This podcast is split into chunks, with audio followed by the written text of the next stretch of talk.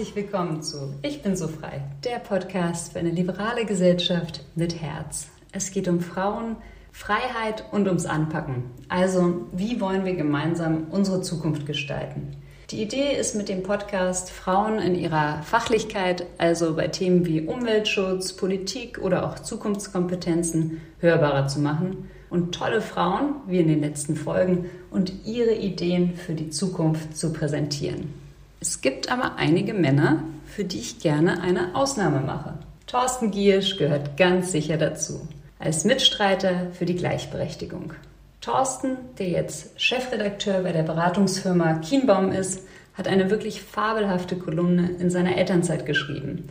In 20 Folgen bisher geht es um Allo-Parenting, also die Erziehung eines Kindes gemeinsam von Mann und Frau, es geht um Kulturwandel, Lohngleichheit oder auch, warum uns Elternzeit im Job voranbringen kann. Den Link zu der Kolumne findet ihr in den Show Notes. Wir reden über Gleichberechtigung in allen Facetten, über die Schwierigkeiten, die Männer haben, wenn sie länger Elternzeit haben wollen. Wir sprechen auch darüber, wie wir überholte Rollenbilder überwinden und ob das breite Teile der Gesellschaft überhaupt wollen. Thorsten, seine Einstellung und wie er sie lebt, machen mir wirklich Mut und Hoffnung. Ich hoffe, euch auch. Wenn ihr den Podcast mögt, gerne abonnieren oder auch bewerten. Ich freue mich auf das Feedback und neue Ideen für Gäste. Den Kontakt und weitere Infos findet ihr in den Show Notes. Viel Spaß beim Reinhören. Eure Zoe mit Accent aigu.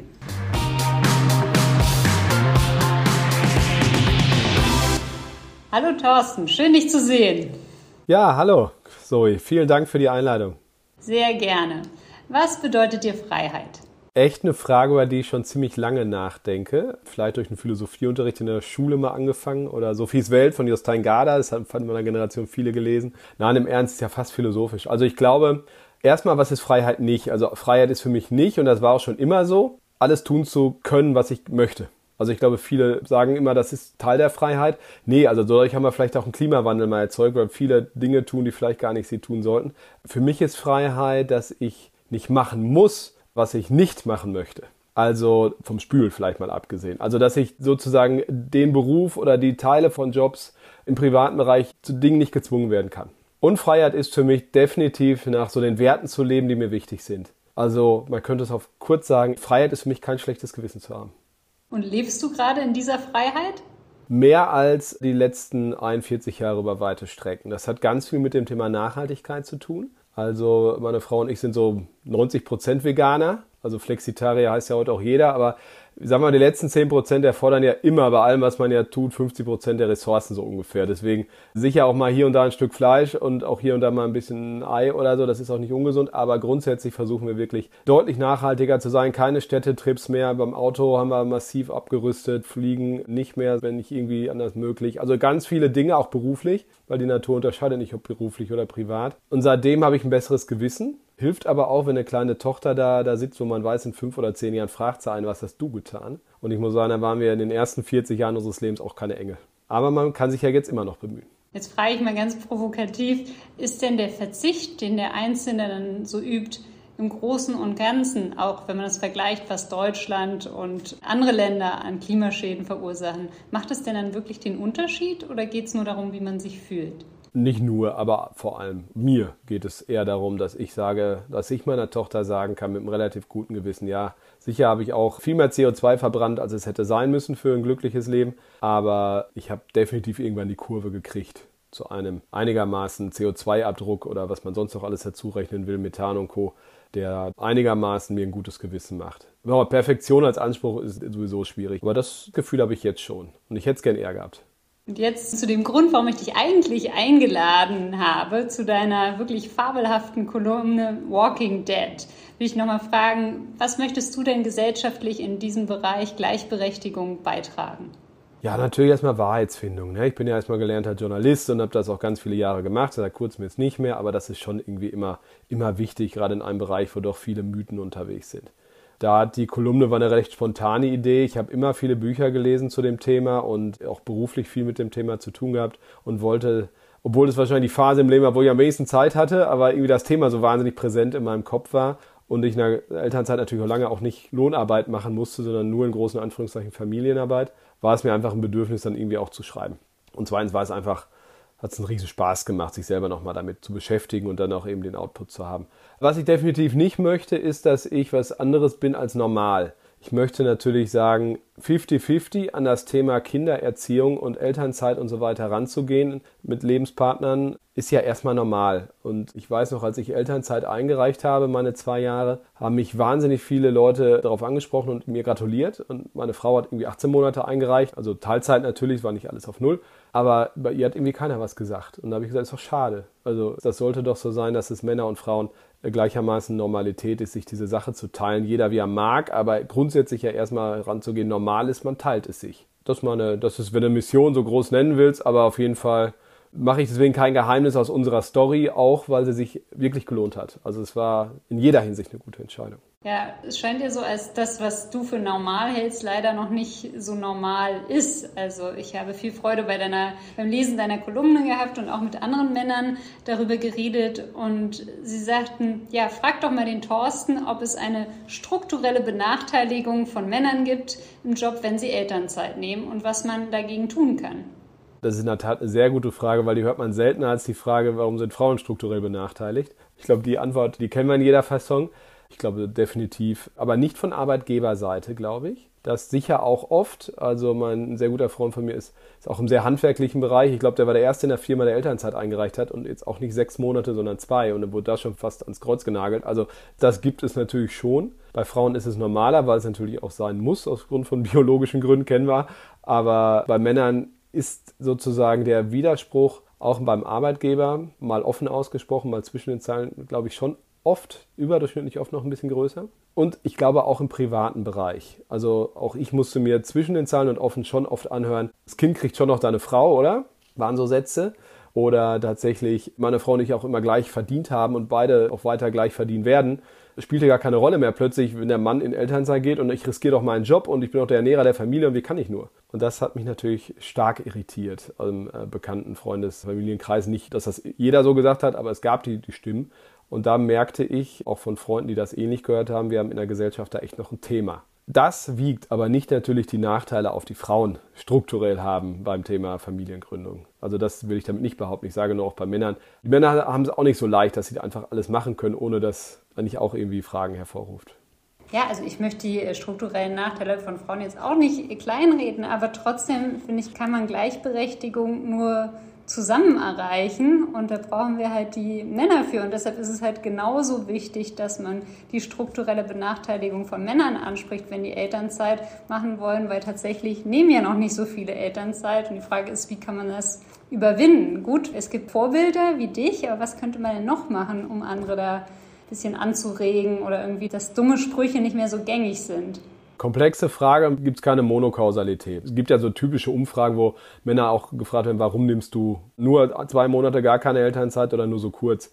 Wenig überraschend sind die finanziellen Gründe natürlich da am häufigsten genannt, weil in der Regel Männer besser verdienen als Frauen. Das nach allen Regeln der Vernunft muss ich ja von Jahr zu Jahr mehr gegen Null tendieren, weil warum Frauen sind in der Schule nicht schlechter, im Gegenteil, statistisch betrachtet, Abiturquoten und auch im Studium sind sie ja eher noch besser. Also aus welchen um Himmels Willen Gründen sollen Frauen, die heute, die auf, seit 20 Jahren mindestens auf dem Arbeitsmarkt gehen, eigentlich schlechter verdienen als Männer? Also dieser Grund muss ja, ich sag mal, aussterben, auf Deutsch gesagt. Insofern, diese finanziellen Gründe sind häufig genannt. Ich glaube, sie werden auch häufiger genannt als vielleicht andere Gründe, die es tatsächlich sind in der Priorität. Kann ich aber nicht belegen es hilft nichts, sich nur einen rauszunehmen, einen Grund. Also das Elterngeld zu erhöhen, ist jetzt vielleicht auch eine schwache Möglichkeit. Ich glaube, diese 12 plus 2 Regel ist erstmal totaler Übergang gewesen. Das war gut, dass es diese sogenannten von mir verhassten Vätermonate, dieser Begriff ist verhasst, finde ich, diese zwei Monate gibt. Also meistens die Frau 12 macht, der Mann 2 würde ich komplett abschaffen auf 8 plus 8. Island gibt es 4 plus 4, sogar verpflichtend. Also erstens, damit die Frauen ein bisschen kürzer weg sind aus dem Job und der Anreiz deutlich größer sind, Männer länger in die Elternzeit zu nehmen, weil sie auch länger das Elterngeld kriegen. Also ich finde 6 plus 6 oder so, oder nee, ist vielleicht der Anreiz 8 plus 8, dass es länger ist als jetzt, auch länger gezahlt wird, gar nicht so schlecht. Das könnte motivieren, weil einfach für die finanziellen Themen eine andere sind. Ich finde, man fokussiert sich aber auch schnell zu sehr auf diese ersten 12, 14, 16 Monate des Kindes. Ich glaube, die finanziellen Themen treten über Jahre auf. Es gibt ja das Gender Pay Gap, dieser Tag, wo dann meistens der, ich glaube nächstes Jahr ist es der 8. März, wo die Frauen genauso viel verdienen wie die Männer. und eben bis dahin nicht. Das sollte ja eigentlich Parents Pay Gap heißen. Weil das ist ja nicht nur sehr bedingt ein strukturelles Frauenproblem, sondern eher, weil es die Mütter eben oft trifft. Also ich glaube, dass das Thema Bezahlung natürlich schon viel damit zu tun hat. Aber die kulturellen Gründe, wie, mit welchem Gefühl gehst du in die Elternzeit, wie tritt dein Arbeitgeber auf, wie unterstützt er dich, meistens ja, wie gesagt, im Moment noch die Frauen, wenn du zurückkommst. Sieht der Arbeitgeber, dass viele Eltern stärker zurückkommen? Auch das ist für, für mich ein riesiges Thema, als sie in die Elternzeit reingegangen sind, weil man ja auch dort Fähigkeiten dazu erlernt und Charaktereigenschaften dazu erlernt, die einem zu einer besseren Führungskraft vor allen Dingen machen. Das würde ich mir wünschen, auch von den Arbeitgebern. Also Gesellschaft einfach normaler mit dem Thema Männer machen jetzt auch eine Pause umgehen. Arbeitgeber wirklich das Gefühl haben, die Elternzeit macht die Leute nicht schwächer, sondern stärker. Und natürlich auch der Staat im Hinblick auf strukturelle Themen und auch Elterngeldzahlung. Jetzt haben wir über finanzielle Gründe gesprochen. Wie ist es denn mit diesen kulturellen Gründen? Also viele sagen ja auch, dass die Frau dann länger Elternzeit nimmt, weil wenn sie nicht lang genug vom Job wäre, dann müsste sich irgendwie Sprüche anhören, wie sie ist eine Rabenmutter oder der Mann muss sich dann eher anhören, ja, er ist der Versorger und wie kann er so lange wegbleiben? Wie kann man denn diese kulturellen Gründe überwinden? Die sind ja sogar noch komplexer. Also wenn du jetzt hingehst und sagst, ich löse das mit einer Nanny. Könnte man uns auch steuerlich mal anders darstellen. Das wird auch vielen helfen, glaube ich. Das ist auch ein Irrwitz, wie das in Deutschland geregelt ist, aber nur mal Klammer auf, Klammer zu. Also ich stecke mein Kind zwölf Stunden am Tag in die Kita. Das kann ja alles nicht schlecht sein und in Situationen auch will ich auch nicht als Rabenmutter, Rabeneltern am besten noch darstellen. Aber man darf bei all dem nicht vergessen, dass die psychologische Sicherheit unserer Kinder das maximal Wichtige ist. Ob sie zwei oder eine oder drei Fremdsprachen können, so what? Wenn ich mir überlege, was auf meine Tochter zukommt. In zehn Jahren, wenn die aus der Grundschule kommt, dann gibt es ein Quantenweb. Kann mir einer erklären, welche Jobs es in zehn Jahren gibt und was das mit unserer Wirtschaft alles macht? Man kann diese Kinder ja kaum in der Bildungssystem, will ich auch nicht drüber reden, aber ausbilden so, dass sie dass sie darauf vorbereitet sind. Was wir als Eltern tun können, ist Bindung und psychologische Sicherheit. Und das kann uns auch keine Kita der Welt so einfach mal abnehmen. Also man darf das Thema, beide Eltern gehen weiter arbeiten, muss man in Zusammenhang bringen mit der psychologischen Sicherheit des Kindes und die wird in der Regel erzeugt über Bindung durch die Elternteile. Also die Eltern sollten ihr Kind auch mal sehen, will ich damit sagen. Und das muss beides zusammenpassen. Und dafür kann man jetzt lange drüber reden, hilft es nichts, wenn wir, meine Frau und ich haben 130, 120, 130, 140 Stunden pro Woche zusammengearbeitet. Damit hätten wir kein Kind in die Welt setzen können. Es war klar, dass sich das ändert. Und wir machen beide Teilzeit und das auch über Jahre. Und wir haben beide weiter auch gute Jobs und sie in Alten. Ich habe eh jetzt schon gewechselt, aber wir werden weiter unseren Job in Teilzeit machen. Und das muss normal sein dürfen. Das heißt natürlich, dass wir auch beide auch Geld verlieren. Das ist klar, wenn man 25 Prozent weniger arbeitet. Aber das muss einfach auch normal sein dürfen, auch vom Sinne der Arbeitgeber her, zu sagen, ja, da hat der Gesetzgeber auch schon gut gearbeitet übrigens, da gibt es klare Gesetze neuerdings, die helfen. Aber der Arbeitgeber sollte natürlich schon spüren, hey, in Teilzeit kann man verdammt viel Wirkung erzeugen.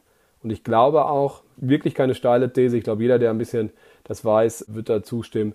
Leute, die 50, 75 Prozent arbeiten, arbeiten in der Zeit effektiver als die 100 Prozent Leute.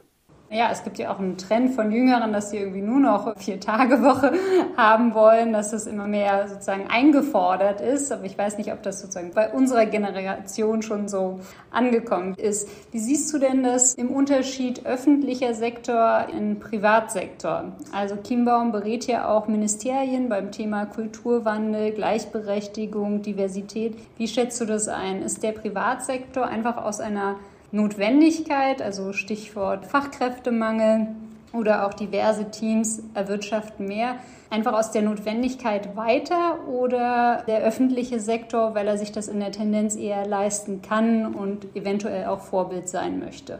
Ja, muss mal mehrschichtig darauf antworten. Also unsere Studien haben tatsächlich gezeigt, dass bei den öffentlichen Arbeitgebern häufiger über das Thema Gleichberechtigung geredet wird und dass das Thema da ein bisschen aktiver ist. Auf der einen Seite, das heißt ja aber erstmal noch nichts. Also ich glaube, dass die Politik, die öffentliche Hand, da kann man ja auch in die Parteien schauen, die Besetzung des Bundestages, nicht so ein richtig geiles Vorbild ist. Ne? Also das gilt vielleicht fürs Kabinett noch, weil es da eine ganz strenge Strukturen gibt, aber der Bundestag sind ein Drittel Frauen besetzt, das ist nicht, nicht zwingend Vorbild, würde ich sagen.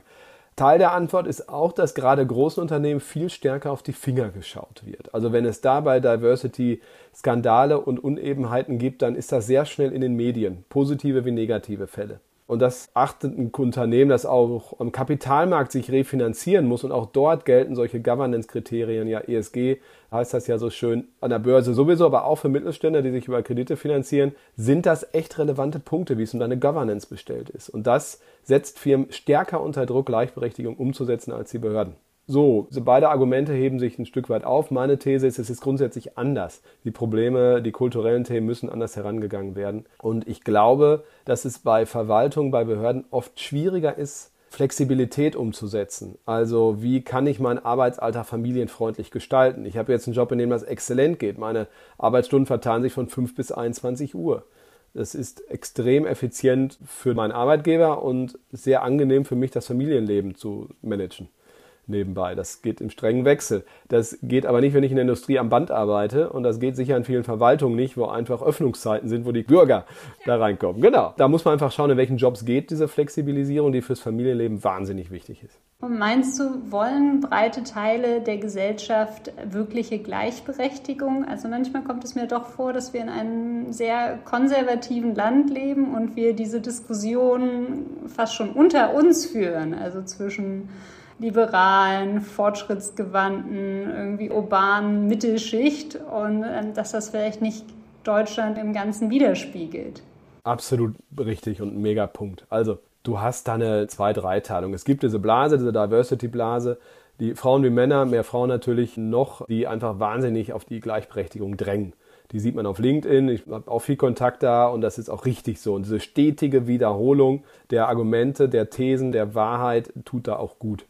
Dann gibt es sicherlich eine Gruppe von Menschen, die auch in Beiräten sitzt, bei Mittelständlern und auch teilweise noch bei börsennotierten Unternehmen, die die alte Welt natürlich noch ziemlich gut findet. Und auch dann darf man nicht vergessen, Confirmation Bias oder Similar to Me Effekt heißt das ja. Also ich stelle eigentlich nur Leute ein oder ich setze sie auf diese hohen Positionen, die so den gleichen Werdegang haben wie ich. Und da da meistens Männer sind, die 70 Stunden die Woche gehabt haben, werden sie auch Männer einstellen, die auch 70 Stunden haben und nicht die 35-jährige Frau, wo sie sagen, die wird mir in zwei Jahren schwanger. Das kennen wir und äh, diese Gruppe gibt es auch. Die spannende Frage für mich ist, wie groß sind diese Gruppen und wie wandeln sie sich? Also wird die Gruppe derjenigen, die merkt, wir brauchen diese Hälfte der Bevölkerung für die Jobs, die anstehen. Wir haben Fachkräftemangel, wir haben Kompetenzmangel, wir brauchen die Frauen und wir müssen diese Flexibilität jetzt liefern für die Familienarbeit. Wir müssen Männern und Frauen Familienarbeit ermöglichen, wird diese Gruppe kleiner oder größer und sie wird größer und das macht mir Mut und Hoffnung. Und sie wird durch Corona übrigens gestärkt auch nochmal. Am Anfang war es schwierig, Familienarbeit in Corona-Zeiten durch die Schulen, die zu waren, aber jetzt haben wir mehr Flexibilität und das wird in eine großartige Richtung gehen die nächsten Jahre. Und ich glaube, Jahr für Jahr werden diese Gruppen kleiner, die es verhindern, die beharren. Das macht Mut. Ich mag deinen Optimismus. Jetzt, wo das Thema Corona wieder so ein bisschen abflaut, wünschen sich ja viele eine Rückkehr zur sogenannten Normalität. Meinst du, es bleibt was von der Zeit, von der Flexibilität bei der Arbeit und dass wir mehr Homeoffice machen können oder wird alles wie früher?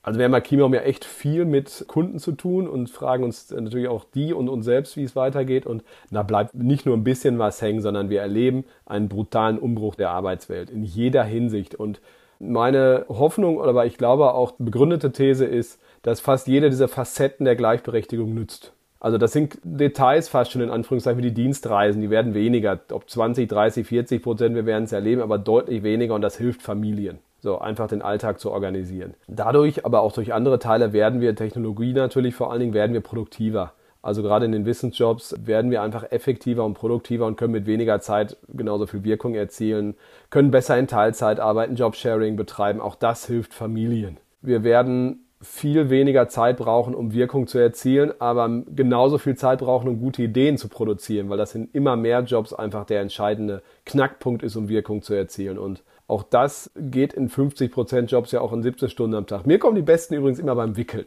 Also in monotonen Tätigkeiten, wo man einfach als Familienvater oder Mutter natürlich auch viel Gelegenheit für hat, wenn man in Teilzeit arbeitet, glaube ich, die Zahl der guten Ideen wird auch bei 50% Jobs relativ konstant bleiben im Vergleich zu 100. Aber ich glaube, das Allergrößte, was sich geändert hat durch Corona, und das wird bei den meisten bleiben und bei den anderen sich auch noch ändern, ist, also außer in der Produktion ist klar, aber ich gehe bei den Wissensjobs weg von der Zeiterfassung von der reinen Messung nach Zeit, die die 70 Stunden arbeiten, sollte man irgendwann befördert werden. So ein Blödsinn. Also wirklich hin zu einer Produktivitätsmessung, die ja auch bei vielen Einzug gehalten hat, zu einer Wirkungsmessung, unabhängig von dem Faktor, wie viel Zeit haben sie gebraucht. Und das ist das Allerwichtigste für Familien.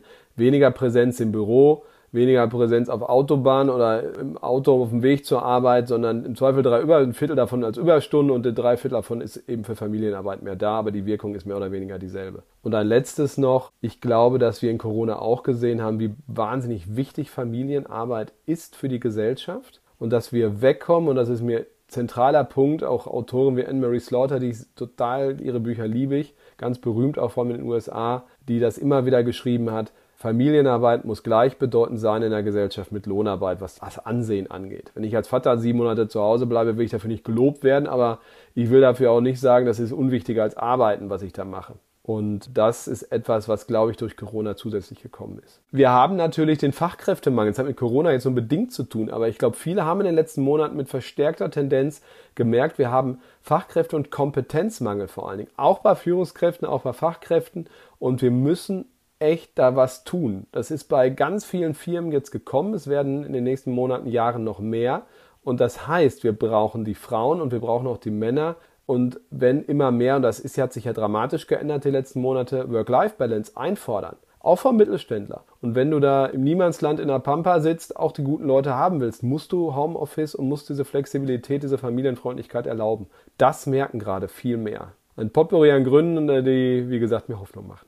Also meinst du, der Fachkräftemangel erfordert einfach, dass die Unternehmen sich da flexibler zeigen, sonst kriegen sie einfach keine guten Leute. Das ist ich mal meine persönliche steile These. Ich glaube, es gibt noch ein paar Ausnahmen, die dieses Problem ein bisschen wegschieben, aber dramatisch. Also das, wir sind ja, haben ja mit Personal hier und da zu tun bei Klima und das kriegen wir schon echt mit. Ich habe mit viel Freude deine Kolumne gelesen und ich könnte dir wirklich unendlich viele Fragen stellen. Aber ich habe mir jetzt ein Thema, ich glaube, es war Folge, ich weiß nicht mehr genau, welche Folge 16 oder so rausgepickt und habe die folgende Frage. Warum ist Gleichberechtigung der größte Hebel für Wohlstand? Und was würde sich in Deutschland ändern, wenn es wirkliche Gleichberechtigung gäbe? Die Folge zu schreiben hat mir fast schon schwer gefallen, weil ich zwar als Zweitstudium VWL gemacht habe, so vergemixt mit BWL als Journalist, aber sicher sich kein Volkswirt bin. Aber die Zahlen, die auf dem Markt sind, sind ja Common Sense. Also das, ich weiß nicht, so 160 Billionen Euro jedes Jahr, die verloren gehen durch den Mangel an Gleichberechtigung von Frau und Mann alleine. Da gibt es ja noch andere, wo es mangelt, aber ähm, nehmen wir alleine das. Also eine gigantische Summe, wo man einfach wahrscheinlich nur noch getoppt vom Klimawandel wo man einfach jetzt wirklich merkt, Mann, warum lassen wir das liegen? Und klar ist auch, die Länder, wo Gleichberechtigung, Deutschland ist ja auch nicht Nummer eins, da wo Gleichberechtigung schon relativ gut entwickelt ist, denen geht es besser. Auch deswegen, das ist messbar und das haben die Leute auch gemessen und das ist eindeutig. Im Moment merken das die einzelnen Companies noch nicht. Das ist einfach der Grund, weil sie genug Personal haben, wo sie mit den Männern alleine ganz gut klarkommen, auf Deutsch gesagt. Aber das wird ja kommen. Und du hast dadurch, dass dir gute Leute fehlen, einfach wirtschaftliche Nachteile teilweise jetzt schon, je nach Unternehmen und Branche, mit steigender Tendenz.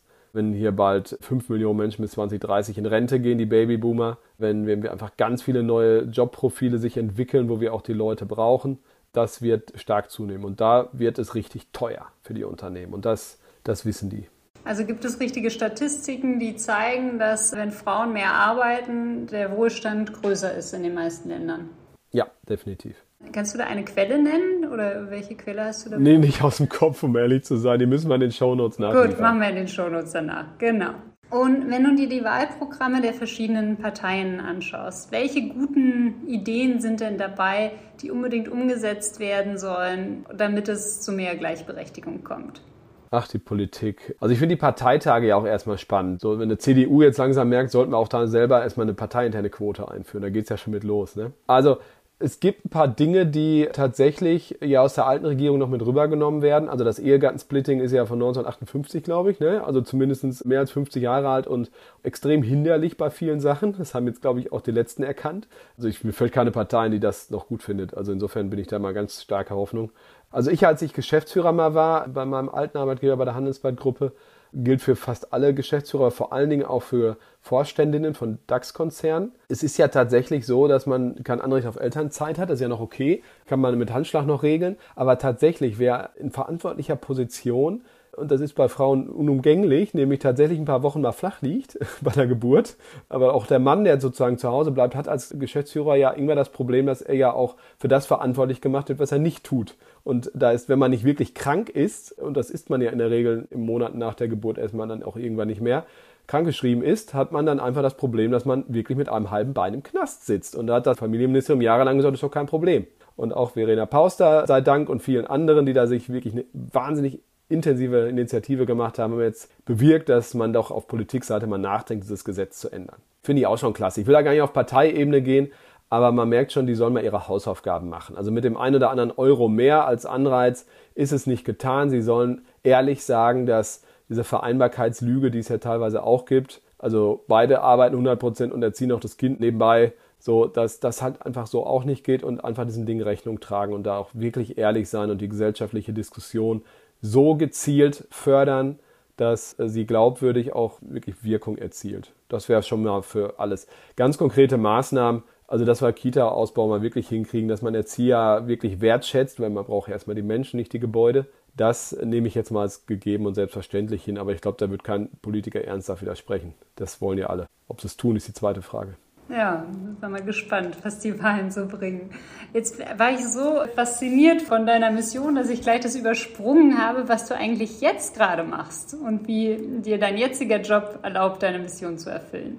Ja, also ich für die Zuhörerinnen und Zuhörer, also ich bin tatsächlich als aus dem Verlagshaus nach den sieben Monate Elternzeitpause rausgegangen und habe diese lange Pause genutzt für, für eine berufliche Neuorientierung. Bin jetzt Kommunikationschef sozusagen beim Personal- und Managementberatung bei Kienbaum die natürlich auch als Geschäftsmodell auf allen Ebenen Governance und natürlich auch Gleichberechtigung, inklusive auch Vergütungsfragen, die sind ja auch nicht unwichtig, ganz konkret berät die Firmen, Mittelstand wie, wie große Konzerne, auch HR-Abteilungen natürlich diesbezüglich berät und da sozusagen ein Stück weit zu helfen, aber auch das natürlich zu kommunizieren und weiter in diesem Netzwerk mittendrin zu sein, ist eigentlich eine ähnliche Arbeit wie vorher.